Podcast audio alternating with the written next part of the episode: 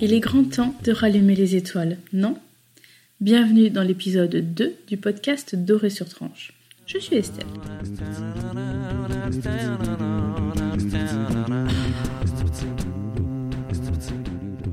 Dans ce deuxième épisode pédagogique qui va constituer en un partage de mon expérience, expérience que je mène depuis septembre avec une classe de quatrième, je vais vous raconter comment j'ai essayé d'adapter plus ou moins, souvent moins que plus, la méthode Montessori à une classe de collège. Je vais d'abord faire le constat, pourquoi est-ce que j'ai envie de changer ma façon d'enseigner, quels sont donc ensuite les changements que j'ai appliqués, quels sont les points négatifs et les points positifs de ces changements, qu'est-ce qu'il faut améliorer, quels sont les points de vigilance, et puis aussi le retour des élèves après plusieurs mois d'expérimentation. Rapidement, je vous parlerai de ma façon d'enseigner en troisième, qui a changé euh, depuis la rentrée de septembre, mais de façon assez euh, légère. Et puis ensuite, je vais me concentrer sur ma façon d'enseigner en quatrième, qui a changé d'une façon assez radicale. J'espère que ça vous intéressera et que ça vous inspirera. N'hésitez pas à commenter sous ce podcast pour me faire part de vos avis, de vos questions, de vos expériences. Et comme d'habitude, euh, lorsque je citerai des livres ou je vous parlerai de photos, allez en dessous de l'article sur dorésurtranche.fr et vous retrouverez tous les liens qui seront utiles.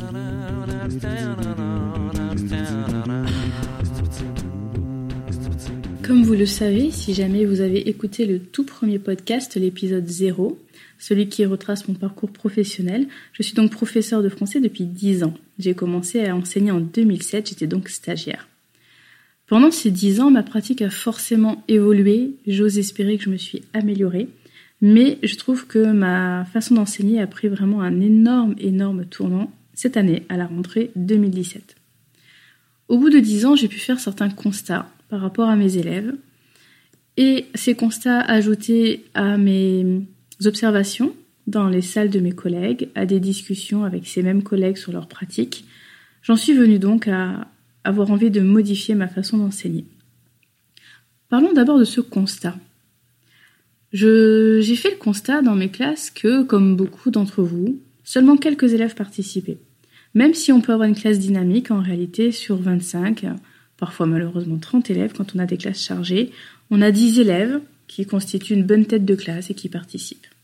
Bien sûr, il faut aller chercher les élèves qui ne lèvent pas la main, il faut aller les chercher, sinon ces élèves-là sont passifs et attendent que les bons non seulement participent, mais du coup réfléchissent et fassent le travail à leur place.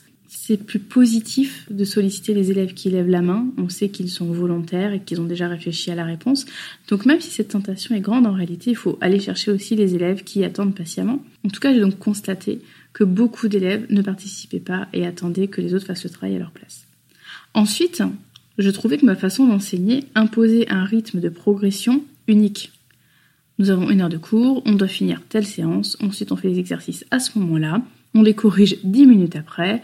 Je trouvais que ce rythme ne tenait pas compte de la différence qu'il peut y avoir entre les élèves. Les bons élèves, au bout de dix minutes, s'ennuient, ils ont déjà tout fait, que leur reste-t-il à faire? Et les élèves plus en difficulté, au bout de 10 minutes, n'ont fait que deux exercices sur quatre. Donc au moment de la correction, ils recopient bêtement la correction sans comprendre puisqu'ils n'ont pas eu le temps de s'interroger. Ça, c'est donc mon deuxième constat. Donc le premier, peu d'élèves qui participent. Mon deuxième, le rythme de progression unique qui ne respecte pas le rythme des élèves. Je trouvais aussi que j'étais beaucoup trop active en classe par rapport à mes élèves.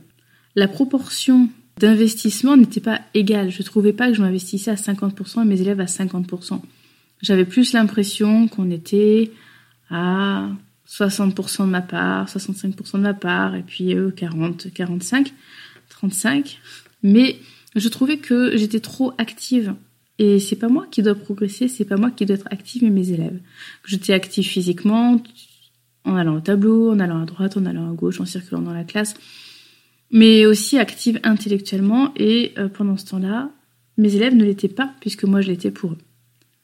On m'a souvent dit que la pédagogie, c'est euh, au moins 50-50. 50%, la main tendue du professeur, le professeur qui guide, le professeur qui explique, mais 50% le travail de l'élève. Et je trouvais en toute honnêteté, en essayant de m'interroger sans faux semblant, c'est jamais évident de faire des bilans euh, pas toujours très positifs. Je trouvais que je fournissais beaucoup trop de travail par rapport à mes élèves et c'est évidemment pas le but que je recherchais. Enfin, avec les années, j'ai eu de plus en plus envie et j'ai eu l'impression que les élèves avaient de plus en plus et envie, mais surtout besoin, de travailler mes élèves en groupe. Euh, l'année dernière, surtout, je travaillais encore avec une salle assez euh, traditionnelle, c'est-à-dire comme euh, le dit Marie Riwar, j'aime bien cette expression que je connaissais pas avant la lecture de son livre, avec des tables en autobus. Je sais qu'il y en a qui disent en train, quelque chose comme ça, en voiture, je sais pas. Donc vous savez, les rangées hein, de tables, deux, deux, deux, deux, les unes derrière les autres, ou trois, trois, trois, trois, trois, les unes derrière les autres. Donc avec cette disposition, je me sentais un peu coincée parce que j'avais envie que les élèves travaillent davantage en binôme, en trinôme. Et donc je me suis retrouvée l'année dernière avec plein de moments où il a fallu, de façon un peu euh, ébruyante et chronophage, tourner un peu les tables, tourner un peu les chaises, trouver des solutions pour que les élèves travaillent ensemble. C'était pas très satisfaisant, ils se gênaient. Bref, j'ai senti que ma pratique commençait à évoluer et que ma disposition de salle ne suivait pas du tout. Donc j'ai fait ces quatre constats-là, surtout l'année dernière, mais finalement en interrogeant un peu ma, pratique depuis ces dix dernières années. Les élèves ayant aussi changé, il faut le reconnaître en dix ans, euh, même si c'est pas encore une énorme carrière, je trouve que les élèves aussi ont changé. J'ai donc constaté que peu d'élèves participaient, que le rythme de progression était unique et donc pas respectueux de celui des élèves, que j'étais trop active par rapport à mes élèves et enfin que j'avais besoin de les faire beaucoup plus travailler en binôme, en groupe. J'en avais besoin pour mes activités, pour les rendre plus euh, intenses, pour rendre les élèves plus actifs, mais je trouvais que les élèves avaient vraiment besoin de ce fonctionnement-là pour s'y mettre tous. Et puis aussi pour euh, résoudre certaines difficultés, puisque euh, on sait tous les bienfaits de travailler à deux, à trois, à quatre, etc. Et puis j'y reviendrai très probablement dans les points positifs.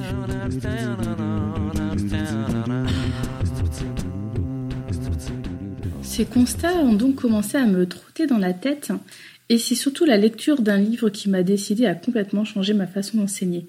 Ce livre, il est très connu, il a parfois et encore maintenant fait un peu polémique, même si c'est pas du tout ce qui m'intéresse aujourd'hui. C'est Les lois naturelles de Céline Alvarez. Très rapidement, Céline Alvarez est une institutrice qui décide de mener une expérimentation, qui a pu la mener pendant trois ans dans une classe de maternelle pour mettre en place la méthode Montessori. Ce livre est vraiment très intéressant. Je vous mettrai un lien, évidemment. Et je vous recommande de vous faire votre propre idée. Ce qui est intéressant aussi, c'est que Céline Alvarez a filmé euh, certaines heures de classe. Et donc, vous pouvez retrouver sur YouTube des vidéos pour voir comment s'agencent ces salles de classe. Vous me direz que euh, la méthode Montessori est surtout une méthode adaptée pour la primaire et la maternelle et pas pour le collège. C'est vrai. Mais ça m'a quand même fait énormément réfléchir et tout ce que j'ai lu, ou une grosse partie de ce que j'ai lu, a vraiment fait écho au constat que euh, j'ai pu euh, mener ces dernières années. Cette expérimentation m'a donné envie de créer ma propre pédagogie, ou en tout cas, sans aller jusqu'à créer, c'est peut-être un peu excessif, en tout cas de revoir clairement mes pratiques. Ce que j'aimais dans ce livre, c'est qu'il proposait en partie des solutions aux problèmes que j'avais constatés. Si je reprends ce que j'ai constaté, je trouve que la méthode Montessori, en tout cas telle que euh, nous la connaissons en primaire, en maternelle, sollicite tous les élèves. Il n'y a plus d'élèves qui ne participent pas. Elle crée un rythme unique à chaque élève. Les élèves ont une espèce de parcours un peu différencié, un peu personnalisé. Le professeur est toujours aussi actif, ça je pense. Et en fait, avec mon expérience, oui, on est, je suis même plus active qu'avant. C'est dire, mais les élèves le sont beaucoup plus. Donc, euh, euh, je n'ai pas gagné de repos en classe, ça c'est sûr, mais j'interviens de façon différente. Je suis bien fatiguée à la fin de mes heures de cours avec mes quatrièmes, mais les élèves ont bien travaillé, donc les élèves sont quand même beaucoup plus actifs. Et enfin, les élèves peuvent s'aider puisque j'ai conçu des activités essentiellement de groupe, où il faut de l'entraide, où les élèves s'expliquent, euh, se réexpliquent, utilisent leurs mots, utilisent leurs méthodes pour pouvoir un peu se tutorer, se soutenir, s'étayer. Début de l'été 2017, avec la lecture de ce livre, j'ai commencé à réfléchir et je me suis dit, j'ai vraiment, vraiment envie de changer ma façon d'enseigner. D'abord, ça va me faire du bien au bout de dix ans. Et ensuite, je pense que les élèves ayant évolué, Il faut les mettre beaucoup plus en activité, qu'ils soient beaucoup moins passifs. J'avais pas l'impression qu'ils étaient vraiment passifs avant, mais avec le recul, ils n'étaient pas tellement en activité non plus. Assez peu, c'était un peu du cours dialogué, sans aller jusqu'au cours magistral, c'était beaucoup plus du cours dialogué avec les élèves, alors que là, je suis passée à une pédagogie beaucoup plus active. J'ai donc décidé de faire des changements de deux ordres différents. Cette année, j'ai donc trois troisièmes et une quatrième. Honnêtement, j'avais pas tellement envie de tout chambouler pour mes troisièmes, parce que ma méthode, ma façon d'enseigner laisse une grande autonomie aux élèves, même si je suis tout le temps sur leur dos. Mais euh, j'avais un peu peur de me lancer cette année, de tester sur une classe qui a un examen à la fin de l'année. J'avais pas non plus envie d'avoir trop de parents sur le dos, je préférais expérimenter tranquillement avec un niveau sans examen, en me disant que je faisais un peu mes armes sur ce niveau, et puis à voir si j'allais l'étendre ou pas. Donc j'enseigne de deux façons différentes. J'enseigne d'une certaine façon avec mes troisièmes, et d'une certaine façon avec mes quatrièmes. La façon dont j'enseigne avec mes troisièmes n'est pas du tout euh, nouvelle, inédite, contrairement au quatrième où c'est un peu plus original. Simplement, déjà, avec toutes mes classes, je suis passée en îlot. Ça, c'est la première chose. Fini la classe en autobus et je ne reviendrai pas en arrière. Par contre, tous les collègues qui sont encore en autobus, et je ne critique absolument pas, je l'ai fait pendant 10 ans, et je sais que pour certaines matières et pour certains collègues et pour certains élèves, c'est parfait. En tout cas, pour s'il y a des collègues qui sont encore en autobus et qui sont tentés de passer en îlot, qui ne le sont pas encore, le conseil que je vous donnerai, c'est de réfléchir clairement à vos cours dans le sens où je trouve qu'on ne peut pas faire cours en îlot comme on fait cours en classe autobus. C'est-à-dire que si on prend les mêmes cours, la même façon de fonctionner, ben justement, ça ne fonctionne pas. J'ai un collègue qui en a fait un petit peu l'expérience, qui s'est retrouvé dans la salle de classe que j'occupe pour une après-midi exceptionnellement. Il n'a pas voulu bouger les tables, ce qui est sympathique de sa part. Et donc, il a des cours qui ne sont pas prévus pour travailler en îlot, et il m'a dit que c'était pas, il n'avait pas passé une très bonne après-midi, ça n'avait pas été très efficace, les élèves n'avaient pas été très concentrés, etc. Et c'est vrai. Je trouve que euh, quand on passe en îlot, on doit avoir une pédagogie adaptée à l'îlot. Donc, cette année, je refais tous mes cours, et de troisième, et de quatrième. Pour les troisièmes, donc en passant en îlot, je les ai mis au travail. Mais tellement, tellement plus. Certes, les bons élèves participer. Mais là, tous les élèves sont obligés de s'y mettre. Moi, je suis euh, pour le coup beaucoup moins active. C'est pas mal. Ça repose un peu. Je suis beaucoup moins active parce que je trouve que je fais un peu les jonctions entre les activités. C'est-à-dire que je vais euh, faire lire un texte et puis ensuite je vais mettre euh, en activité les îlots sur, sur ce texte. Et après, j'ai plus qu'à, entre guillemets, passer pour les aider, écouter ce qu'ils font, réexpliquer un point, euh, les encourager, les féliciter, les rediriger, etc. Mais je fais beaucoup, beaucoup moins de cours au tableau, j'écris beaucoup moins au tableau. Parfois, je fais même pas de correction en classe entière, c'est-à-dire que je vais valider îlot par îlot. Ou parfois, on fait des, des retours euh, en groupe classe. Je trouve que les élèves sont obligés d'être actifs parce qu'ils sont dans des îlots de 4. Donc j'ai de la chance, hein, j'ai des petits effectifs en, troisième, j'ai des, élèves, des classes à 22 élèves. Ce sont des petits îlots, des îlots de 3, des îlots de 4, sachant qu'en plus je suis au milieu de tous les îlots, donc je les vois tous. Forcément, même l'élève qui euh, n'a pas trop envie de travailler, il s'y met. Il s'y met aussi parce que les camarades lui demandent de s'y mettre, le motivent, vont lui réexpliquer, l'impliquent. Ils vont pas, les camarades ne vont pas accepter que un ou deux élèves ne fassent rien dans leur îlot.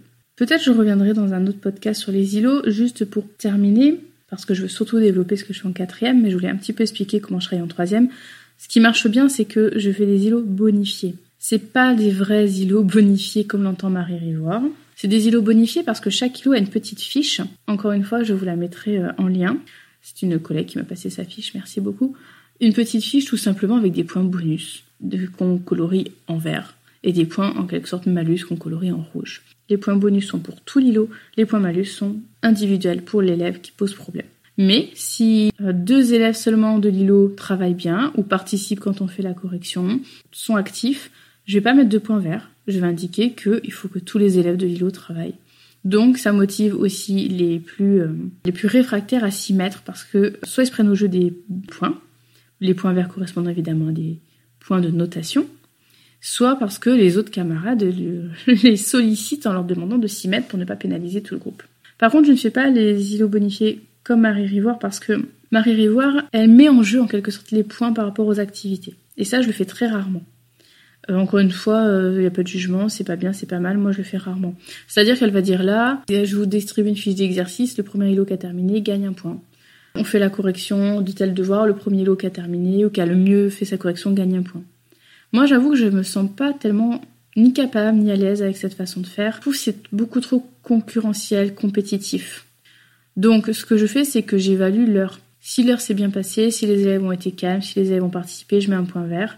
Et si ça s'est mal passé, je mets rien. Et si ça s'est très mal passé pendant l'heure, je mets des points rouges pendant l'heure aussi s'il le faut. Je donne pas un nombre de points associés aux activités. Ça peut m'arriver quand on est en fin de séquence et que j'ai vraiment envie que les fiches ILO se terminent, de dire bon allez là, on est à la fin, si vous êtes vraiment super, j'en mets deux à la place d'une, mais il faut vraiment être bien, que tout l'îlot participe. Et là, je trouve que ça les motive énormément. Tout d'un coup, toutes les mains sont levées, on est, on est même désolé de ne pas pouvoir les interroger parce qu'on n'a pas assez de phrases pour les élèves. Mais par contre, je, je ne fais pas systématiquement de points pour une activité précise. Donc voilà pour mes troisièmes, comment je fonctionne? En îlot, en îlot bonifié, je fais de la jonction entre les activités, je fais un petit peu de cours au tableau, mais beaucoup moins. Et surtout, les élèves réfléchissent, travaillent, produisent et n'attendent plus que les autres élèves lèvent la main, puisqu'ils sont tous quand même plus ou moins obligés de s'y mettre. Alors cette façon de travailler, si on reprend mon constat du départ, plus d'élèves participent, oui, ça respecte moyennement le rythme, un petit peu plus, mais pas encore de façon satisfaisante, le rythme des élèves, parce que certes, tous les élèves s'y mettent, ça prend un peu plus de temps, du coup, hein, bien sûr. Tous les élèves s'y mettent. Les lents euh, vont avoir le temps d'y réfléchir avant que les bons lèvent la main et répondent. Mais les lents, parfois, il y a un moment où c'est un peu compliqué de se caler sur eux parce qu'il y en a des bons ou des moins bons qui ont déjà fini, qui s'ennuient un peu. Le respect du rythme de l'élève, c'est à moitié satisfaisant. Ça l'est pas complètement encore. Ensuite, le professeur est trop actif, ça c'est réglé. Les îlots, euh, je suis beaucoup moins active parce que je suis beaucoup moins au tableau en train de tout mener. Par contre, je suis active parce que je passe tout le temps dans les îlots pour les aider. Et après, que les élèves s'aident davantage pour progresser, c'est évident parce qu'en îlot, c'est plus facile d'être entre pairs. C'est plus facile de, d'entendre une explication euh, formulée avec des mots que l'on comprend certainement mieux. Donc ça aussi, les îlots bonifiés à régler, euh, on va dire à peu près 3 points sur 4. Venons-en maintenant à ce que j'ai vraiment envie de vous partager le plus. C'est donc ma pratique avec les quatrièmes. Je me suis dit, j'aimerais donc que mes élèves soient plus actifs, c'est de plus. Donc, je suis passée en îlot, comme avec mes troisièmes. En îlot bonifié, c'est des façons quand même de maintenir un certain calme en classe avec cette histoire de points verts et de points rouges. Mais je me suis dit aussi, j'ai donc envie que tous les élèves participent, d'accord mais je veux vraiment respecter le rythme des élèves. Et ça, c'est vraiment des principes de Montessori. Dans la pratique Montessori, on laisse vraiment les élèves faire dix fois quelque chose s'il y a besoin, et passer trois heures ou trente minutes, etc. Je ne peux pas aménager ma salle de classe comme une salle Montessori, je suis en collège. En tout cas, pour l'instant, je ne suis pas encore dans cette réflexion. Peut-être plus tard, je ferai des petits coins plus ateliers, en quelque sorte, pourquoi pas. Mais c'est pas ça que j'ai retenu. Ce que j'ai vraiment retenu, c'est je veux que mes élèves progressent à leur rythme, que les élèves rapides avancent rapidement et que je puisse leur proposer autre chose après.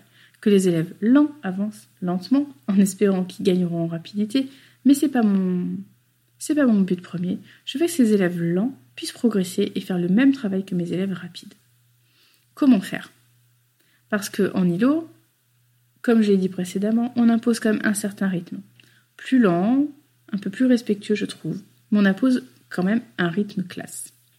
Alors je me suis dit, et si je crée des cours où tous les cours de ma séquence sont disponibles les uns après les autres, et les élèves en quelque sorte se servent et avancent à leur rythme, c'est-à-dire s'il y a des élèves qui en seront à la séance 6 à un moment, eh bien c'est possible qu'il y ait des élèves qui en soient à la séance 2 au même moment. Et ce n'est pas grave. Ceux qui sont à la séance 2, c'est qu'ils ont eu besoin de plus de temps pour réfléchir, pour approfondir. Ceux à la séance 6, c'est qu'ils auront compris peut-être plus vite et qu'ils auront avancé plus vite. Concrètement, comment se passent mes cours?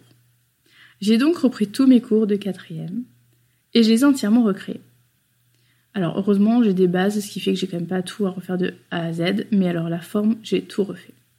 Pour une séance, les élèves disposent d'une fiche de travail, une espèce de plan de déroulé de travail. Dedans, j'indique toutes les activités à faire. Bien sûr, j'ai dû réfléchir pour amener les élèves à comprendre, j'ai dû décomposer, j'ai dû trouver, et j'ai pas fini, hein. je parle au passé mais je n'ai pas fini, j'ai dû trouver des activités variées. Les élèves ont un plan de travail qui détaille toutes les activités, qui peut être découpé, parfois ils découpent, surligné, répondre en faisant une réponse construite, répondre avec une phrase, faire une carte mentale, compléter une carte mentale, etc. Donc ils ont un plan de travail. Ils ont un corpus littéraire, iconographique, et ils ont, parfois ils ont plusieurs documents dans le corpus, et ils ont une grille avec trois ou quatre compétences. Quand les élèves entrent en classe, ils prennent leur fiche de travail qu'ils m'ont laissée ou ils la sortent de leur porte-vue s'ils l'ont gardée. Ils prennent les documents associés à la séance et ils font la séance.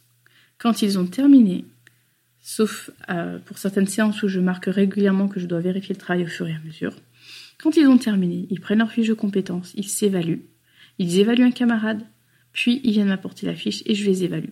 Si tout est validé, ils peuvent passer à la séance suivante. Ça veut dire que les élèves avancent entre guillemets seuls. Je ne fais plus du tout de cours au tableau et je ne donne plus le rythme du cours. Je ne lance plus les activités. Par contre, moi, je ne suis pas du tout dans une, phase de repos. Ce sont des heures éreintantes, très fatigantes, mais je trouve très épanouissantes, vraiment. Je suis tout le temps à droite, à gauche, dans l'îlot 1, dans l'îlot 2. L'îlot 1, il est la, à la séance 6. L'îlot 2, il me demande les documents, la séance 8. Il faut que je vérifie dans l'îlot 3 la question 4 parce qu'il écrit que je dois vérifier avant qu'il puisse continuer puisque j'ai besoin de vérifier qu'ils aient fait quelque chose de juste pour s'appuyer dessus, etc. Je suis tout le temps en train de courir entre les îlots, tout le temps sollicité. J'explique, je réexplique, j'explique à l'îlot 1, j'explique à l'îlot 2, etc. Alors dit comme ça, vous allez vous dire mais qu'est-ce que c'est que cette façon d'enseigner? En plus, c'est pas du tout reposant. C'est vrai, mais je trouve que c'est vraiment la façon de faire qui corrige les défauts que j'avais pu lister. Tous les élèves participent. Ça, ça le même constat que pour les troisièmes. C'est surtout le fait d'être en îlot qui fait ça. Tous les élèves participent. Quel plaisir de passer entre les îlots et d'entendre quelqu'un lui dire expliquer un point en particulier, dialoguer, mais t'es sûr quand même que ça, on l'entoure? Moi, je pense que c'est plutôt ça. Tous les élèves participent. Bien sûr qu'il y a dans certains îlots des élèves plus ou moins travailleurs, on est bien d'accord. Mais quand même, les élèves lents ont le temps de travailler, les élèves rapides ont le temps d'avancer. La progression est unique, mais unique dans le sens chaque élève a sa progression, ou en tout cas chaque îlot a sa progression. Il y a des îlots très lents, qui ont deux séances de moins que les autres. Et puis il y a des îlots très rapides. Mais ça m'est égal, mes cours sont prêts, j'ai toujours euh, quatre séances d'avance de prête. Et donc, j'ai des pochettes que je mets sur une table à l'entrée, que j'installe et les élèves se servent. Parfois, il y a des documents que je donne pas tout de suite, que je dois donner que quand j'ai validé une chose et je le donne ensuite. Mais les élèves avancent à leur rythme. Et ça, c'est exactement ce que je voulais. Je respecte le rythme de l'élève. Je suis beaucoup plus active, mais les élèves aussi. Donc, Finalement, mon constat qui disait que j'étais trop active, c'est pas dans ce sens-là que j'aurais dû le formuler. Mon constat, c'est plutôt trop peu d'élèves étaient actifs. Donc ça, c'est résolu aussi. Et puis, ils cèdent tout le temps. Ils s'expliquent, ils reprennent, euh, ils se montrent, ils cèdent tout le temps. Je suis ravie de cette façon de faire, même s'il y a encore des choses à améliorer. Si je parle des choses à améliorer, vous allez me dire peut-être, et vous aurez raison, d'abord il y a l'histoire de la trace écrite. Il n'y a pas de trace écrite au tableau. Alors il y a plusieurs solutions. Les élèves font leur trace écrite, je les corrige, ils la modifient, ou je fournis parfois des traces écrites une fois que le travail a été fait par l'élève et je leur donne une trace écrite après. Par exemple, quand j'ai demandé aux élèves de réfléchir, toujours dans ma séquence informée, s'informer, déformer, je les ai guidés pour qu'ils répondent de façon euh, construite en une quinzaine de lignes à la question suivante quels sont les rôles attendus et inattendus de la presse. Les élèves y ont réfléchi, ils ont été guidés, ils m'ont produit quelque chose d'assez conséquent et intéressant. Et quand j'ai validé, je leur ai soumis une réponse beaucoup plus euh, formelle, normalisée, une trace écrite du coup peu ou pas fautive. Et donc là, les élèves ont collé quelque chose un peu plus euh, institutionnalisé. Mais il est vrai que la trace écrite dans les cahiers est beaucoup plus personnelle. Je fais beaucoup moins de retours au tableau et donc il y a beaucoup moins de choses euh, il y a quasiment plus de choses à recopier. De temps en temps, quand même, sur les plans de travail, il y a des choses à recopier, des leçons à recopier. Mais j'écris quand même plus du tout au tableau et il y a peu de, peu de choses euh, à recopier telles quelles dans le cahier. Par rapport à cette trace écrite, tout dépend de votre euh, vision, j'ai envie de dire, de votre pédagogie. C'est-à-dire qu'il y a quelques années, j'aurais jamais euh, pu faire ce que je fais là. Alors, ça ne veut pas dire que ce que je fais là, c'est génial, et ça ne veut pas dire que c'est mieux que ce que je faisais il y a quelques années. Je trouve que ça me correspond mieux, et je trouve surtout que ça correspond mieux aux élèves actuellement. Mais encore une fois, ce n'est pas la méthode qu'il faut appliquer, et si on ne l'applique pas, ce qu'on fait, c'est nul, absolument pas. Il y a euh, quelques années, je n'aurais jamais pu accepter que les élèves aient une trace écrite à ce point personnel. Vous voyez ce que je sous-entends Syntaxe, l'orthographe, etc. Je ne pouvais pas le concevoir. Maintenant, je réfléchis à l'objectif de mon travail, c'est-à-dire que quand le travail est euh, de faire comprendre à l'élève un point particulier, par exemple les points de vue dans la narration, je me dis que là, dans cette séance-là, je ne travaille pas la rédaction. Je suis pas en train de dire qu'il faut les laisser écrire n'importe comment, mais c'est pas mon objectif numéro un. Donc, quand je vois que mes élèves dans le cahier me font des définitions du point de vue avec leurs propres mots, c'est assez aléatoire, c'est assez parfois euh, alambiqué comme façon de penser, mais qu'au final, ils me disent eux-mêmes, c'est pas très bien dit, mais franchement là je comprends bien. Eh bien, j'avoue que ça me dérange moins qu'il y a quelques années. Parce que je suis pas dans une séance où euh, ce qui m'intéresse, c'est leur façon de rédiger. Toujours, c'est pareil, hein, j'ai pas envie qu'ils m'écrivent n'importe quoi, et si c'est vraiment trop euh, fautif, je vais leur proposer de, le refaire, hein, en tout cas de m'améliorer leur travail. Mais je me suis rendu compte que il fallait que je cible ce que je voulais vraiment. Quand j'étudie un texte et que pour certains aspects, je fais une carte mentale, J'aurais jamais fait ça encore une fois il y a quelques années. Maintenant, ça me pose aucun problème. Parce que, effectivement, les élèves ne rédigent quasiment pas. Ils écrivent dans des bulles. Mais j'en fiche. Ce que je vise, c'est de les faire travailler sur les textes. Est-ce qu'ils ont repéré des jeux de mots sur le nom de famille? Est-ce qu'ils ont repéré des répétitions? Est-ce qu'ils ont compris la chute? Est-ce qu'ils sont capables d'avoir un, un positionnement par rapport au personnage? Et dans ce cas-là, ma carte mentale, c'est parfait. Il rédige certes moins, mais la carte mentale, c'est parfait. L'autre point noir de ma technique, clairement, et là je, je réfléchis hein, pour, améliorer tout ça, c'est l'oral. Parce que du coup, les élèves, même si euh, au fur et à mesure de l'année, j'ai intégré des activités un peu inter-îlots pour qu'ils soient un peu plus dans l'oral, les élèves, clairement, ne participent plus à voix haute en classe, puisque je ne les interroge plus. Je passe les voir, je réexplique, je valide, ils se valident, ils se réexpliquent, etc. Mais il n'y a plus d'oral à proprement parler, où on lève la main, où on participe en classe, où on passe devant au tableau. Donc il y a cette notion d'oralité qu'il faudrait que je retrouve à des moments peut-être aménagés. Donc ça, c'est vraiment les points peut-être à revoir. Cette méthode, je l'ai donc mise en place en septembre. Ça fait donc six mois que je la teste. Je pourrais en dire que je ne vais pas revenir en arrière et que je vais l'appliquer au moins en cinquième, quatrième. En sixième, je pense aussi. Par contre, en troisième, j'avoue que j'ai un peu plus de mal, parce que j'ai du mal à passer le cap vu que c'est une classe à examen, et que euh, ça, ça m'embête un peu. Je me demandais aussi si j'allais avoir des retours de parents. Quelle naïveté Je ne sais pas comment c'est dans vos établissements, mais alors nous, c'est assez impressionnant. C'est-à-dire que quand on a les rencontres parents-prof, on constate que beaucoup de parents, si ce n'est la plupart, ne savent pas qu'on travaille en îlot, et alors, pour ma méthode en quatrième, aucun parent, mais aucun parent ne m'a posé des questions sur ma façon de travailler. J'ai même pu dire, pendant un entretien avec un parent, que euh, certains élèves en étaient à la séance 10, pendant que d'autres élèves en étaient à la séance 6. Aucun parent n'a relevé. Donc, ça, ça pose pas de problème.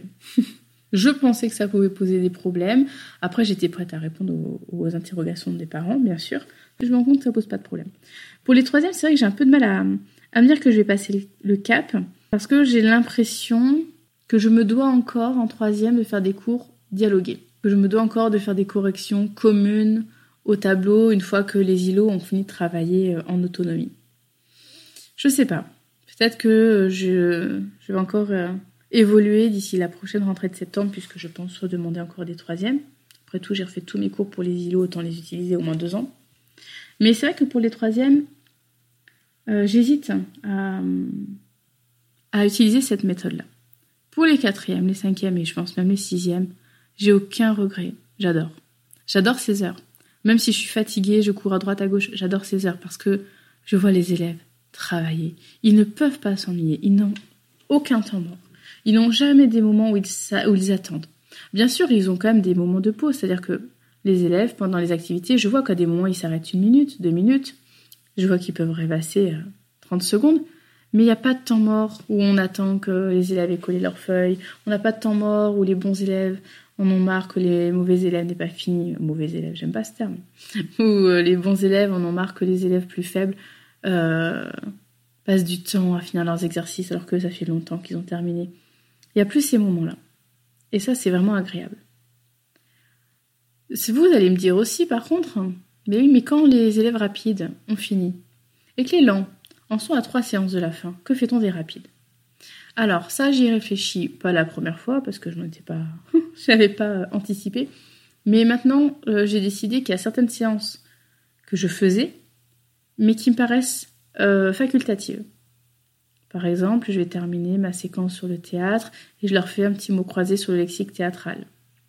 Le lexique qu'on a déjà croisé tout au long de la séquence, c'est juste une façon de, de le faire, de, de l'utiliser une dernière fois. Ça, c'est une séance que je vais mettre à la fin. Ce qui fait que les plus rapides la feront, les moins rapides la feront pas. Et ce n'est pas grave. Pour Victor Hugo, Les Misérables, j'ai récupéré, grâce à une collègue dans un virgule, des mots croisés, des mots mystères, enfin bref, toute une sorte de jeu lié à, Victor Hugo. Donc ça, ça sera pour les élèves les plus rapides et les moins rapides ne le feront pas, mais ils ne seront pas pénalisés dans, leur apprentissage.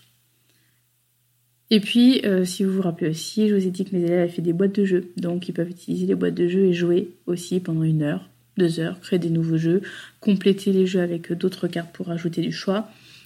Ça, j'ai aussi pensé parce qu'effectivement, il y a un moment où euh, bah, les élèves les plus rapides ont fini euh, deux heures avant les autres. Je mets aussi des moments euh, communs, notamment bah, pour les dictées, pour les rédactions et pour les évaluations. Et donc, c'est moi qui juge de la, par rapport à l'avancée des, des groupes, quand est-ce que je peux mettre tout ça en place.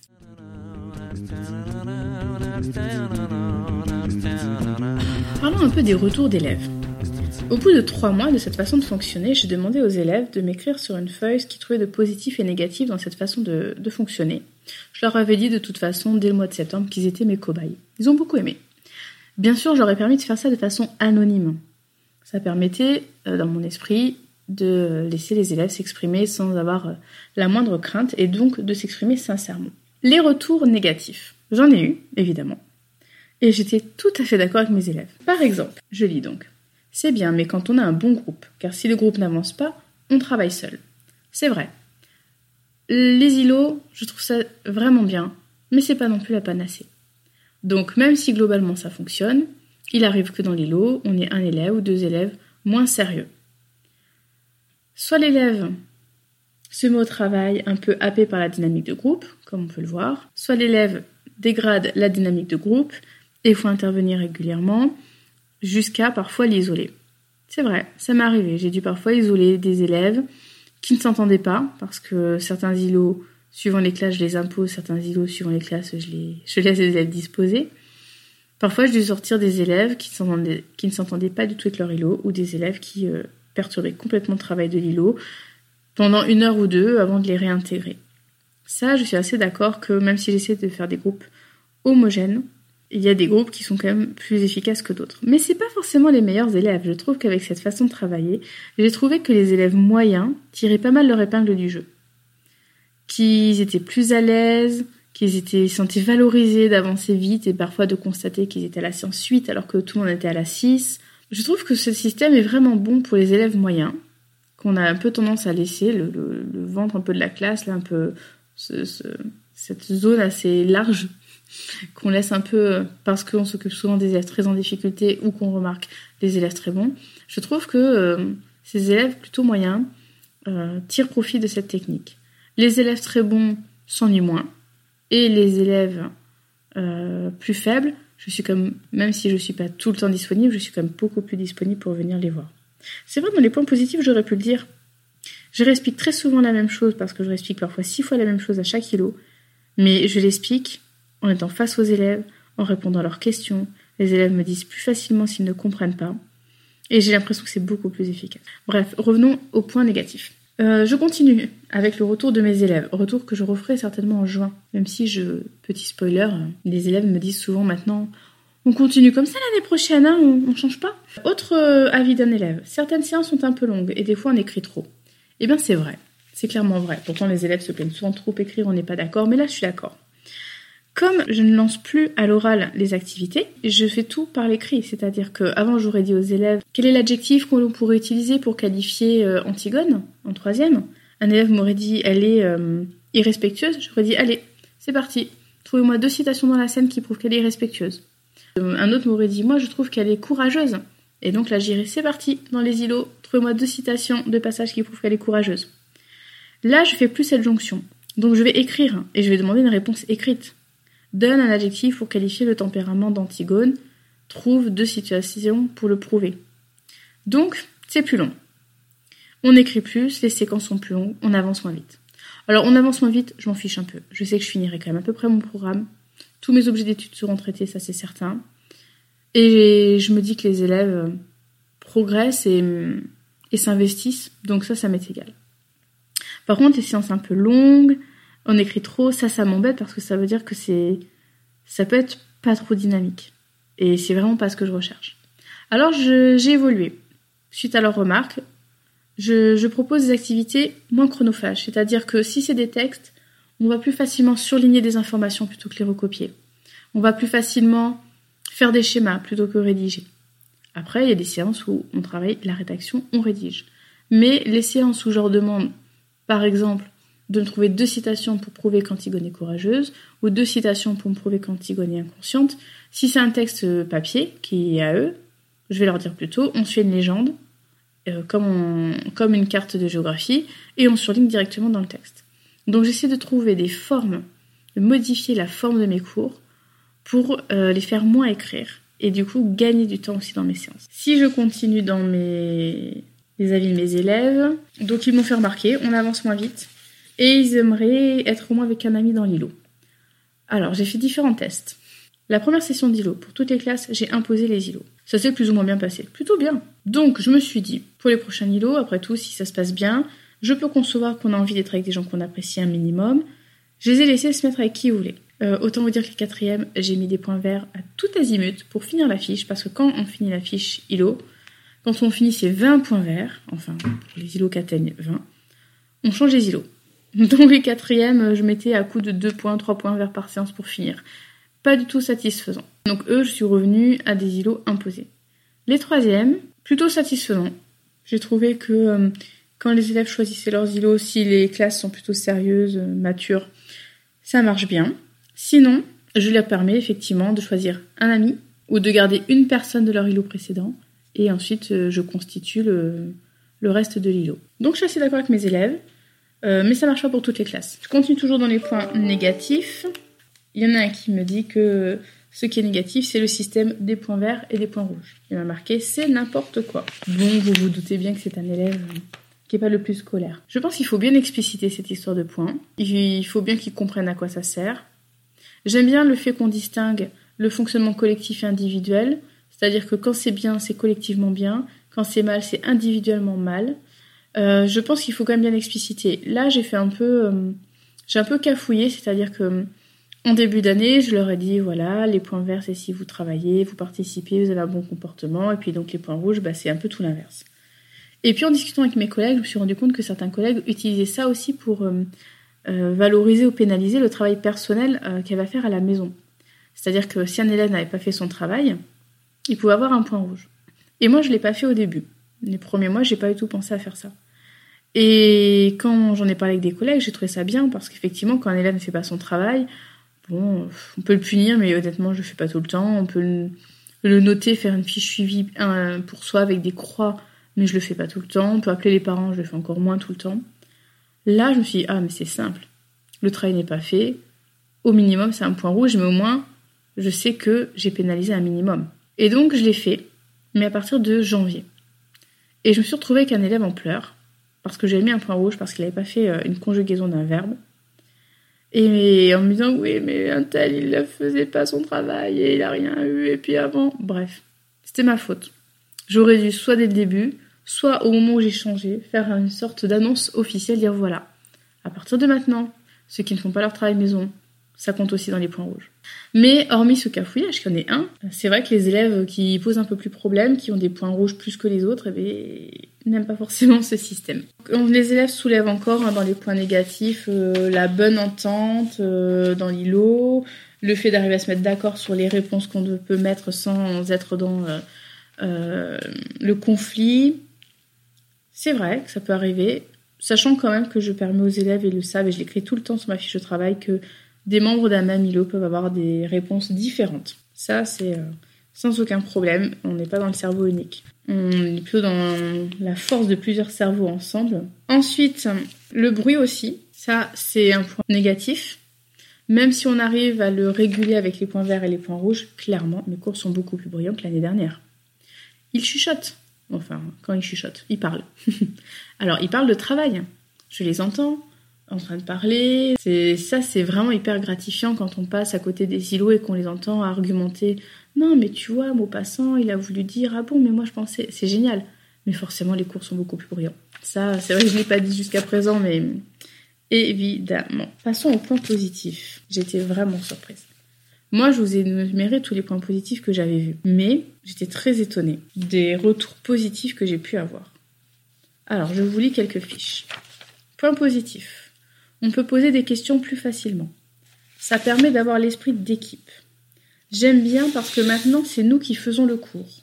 Cela nous aide beaucoup pour le travail de groupe. On peut avoir de l'entraide donc c'est bien. On ne s'ennuie pas car on travaille tout le temps. Je précise que c'est vraiment écrit positif dans la colonne positif. Hein. On ne s'ennuie pas car on travaille tout le temps. Je cite.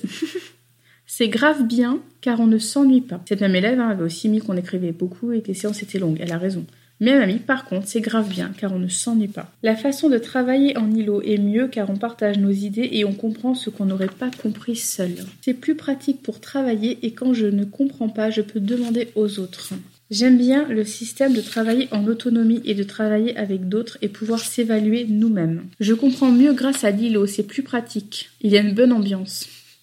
Et le système de points verts est bien pour remonter un peu les notes. Et oui même si je mets pas un gros coefficient. Hein.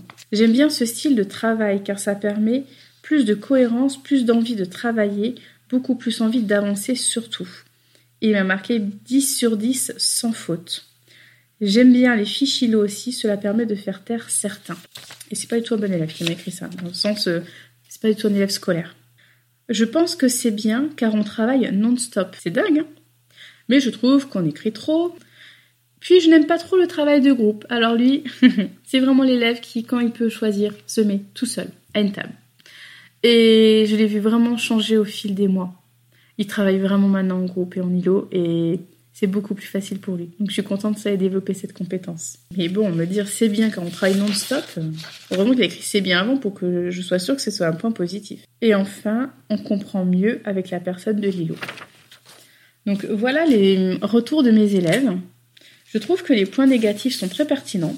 Évidemment, les points positifs euh, m'intéressent beaucoup. J'aurais pas cru que euh, les élèves me mettraient euh, on fait le cours, on travaille non-stop, on ne s'ennuie pas. Enfin, j'ai trouvé ça. J'étais vraiment, vraiment contente quand j'ai dépouillé leur avis. Je suis très enthousiaste avec cette façon de travailler, mais encore une fois, c'est pas la perfection. Il y a des points à retravailler. J'ai encore des choses à, améliorer, à réfléchir. J'ai fait un peu plus travailler aussi en inter-ilo, un peu plus euh, euh, voir ce qu'ont fait leurs camarades, parce que voir juste qu'a fait trois camarades, des fois c'est un peu euh, réducteur. Donc je leur permets, quand ils, ont, ils sont à un certain stade de travail, d'aller voir ce qu'ont fait les camarades, de recopier des réponses des camarades pour compléter leur réflexion. Voilà, j'évolue dans ma pratique. J'essaie de réfléchir pour l'oral, qui est pas satisfaisant. Je réfléchis donc à des formes plus efficaces pour euh, gagner du temps et cibler vraiment la compétence que je veux travailler. Je suis vraiment encore en train de construire ma pratique, de réfléchir, de lire, de tester. C'est vraiment mes élèves euh, cobayes, ils le savent. Et ça les amuse beaucoup. Ils me disent régulièrement, Madame, on est vos cobayes. Donc voilà pour le, retour de mes élèves. Il reste à aborder le point de vigilance. La seule chose que j'ai remarqué, après vous avoir énuméré tous les points négatifs hein, qu'il y avait aussi dans cette méthode, c'est la tentation pour nous, professeurs, En tout cas pour moi, clairement. Euh, il y a des moments où j'étais un peu tentée, voyant que tous les îlots travaillaient euh, a priori bien, de m'asseoir et de faire autre chose. Ça nous arrive en évaluation. Moi, je sais que je peux corriger d'autres copies. Il faut pas faire ça. Même si on a l'impression que les élèves n'ont pas besoin de nous parce qu'ils sont vraiment très concentrés, ils sont dans leur travail. Il faut vraiment le plus possible passer. Parce que dès qu'on est à proximité, ils vont oser beaucoup plus nous interpeller, nous demander de l'aide ou de réexpliquer quelque chose. Et ça, il faut du coup pas hésiter à être vraiment debout, auprès des tables, dynamique, et pas de se dire euh, allez, là j'ai un quart d'heure, je peux, je peux recopier des notes ou, que sais-je. Surtout que les élèves finalement euh, saisissent l'occasion dès qu'on s'approche, alors que avant ils se seraient dit bon, je vais pas la déranger, elle est en train de, faire quelque chose. Il faut se déplacer. Il faut euh, aller donner des explications. Il faut pas rester à son bureau. C'est un peu tentant parce qu'on a l'impression que la classe fonctionne très bien sans nous, parce qu'on a tellement préparé tout en amont, on a vraiment euh, cadenassé notre cours en quelque sorte, que on a le sentiment qu'ils peuvent presque se passer de nous. C'est pas vrai. Même si euh, ils ont des leçons, que euh, j'ai vraiment réfléchi à comment les amener à comprendre par eux-mêmes, puis après ils ont une trace écrite, puis blablabla, des exercices d'application, etc. Ils ont besoin qu'on passe, qu'on leur explique, qu'on les rassure, qu'on les redirige. Voilà, attention, c'est le petit point de vigilance, c'est parfois un petit peu tentant.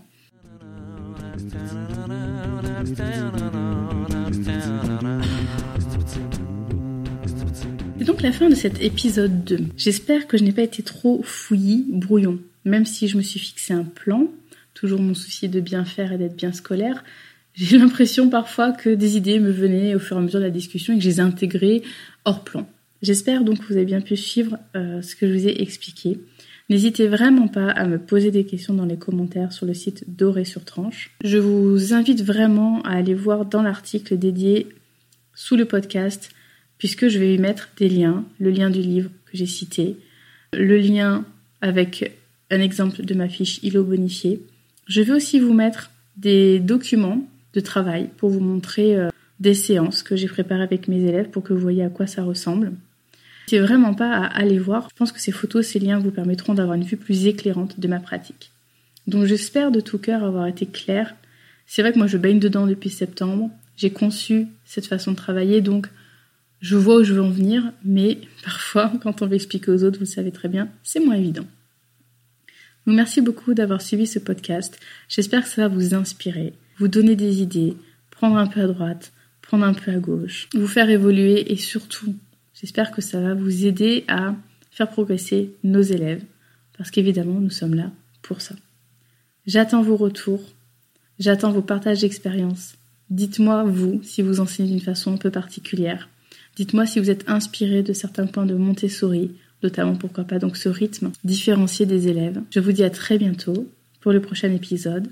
Le mois prochain, je vais essayer de me tenir à un podcast par mois pour l'instant. Et puis on termine avec une citation, une nouvelle aujourd'hui, pour changer un petit peu. C'est une citation de Montaigne. Je l'aime beaucoup. Elle est connue, mais je me fais plaisir quand même.